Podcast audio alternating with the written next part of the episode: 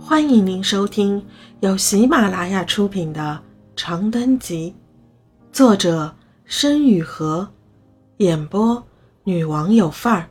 欢迎订阅。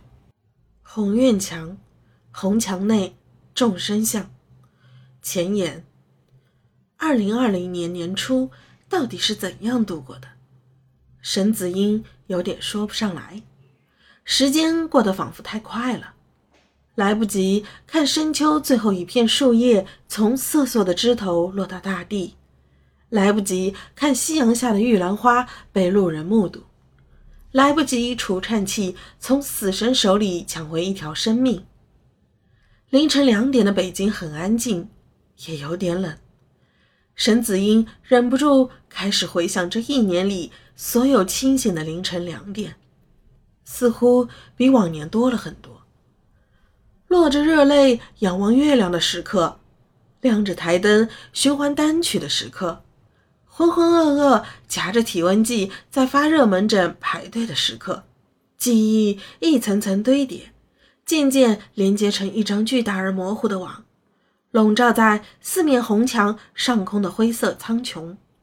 他揉揉眼，抬头静静地望着桌前贴的一张手绘漫画。和台灯上悬挂着的蜡笔小新钥匙扣，他想到很多很多的人，很多很多的故事，那些在瘟疫与疾病中上下浮沉的小舟，从他第十八年的生命河流里短暂经过，留下深深浅浅的印记，随后以各自的方式告别或留下。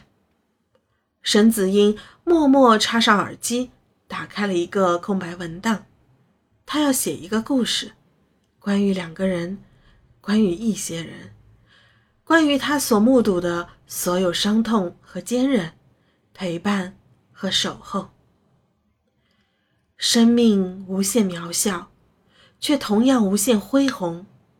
你为寻找或是告别耗尽一生，也足够让人心动。就让故事的主角为你带来红院墙里的故事。听众朋友，本集已播讲完毕，请订阅专辑，下集精彩继续。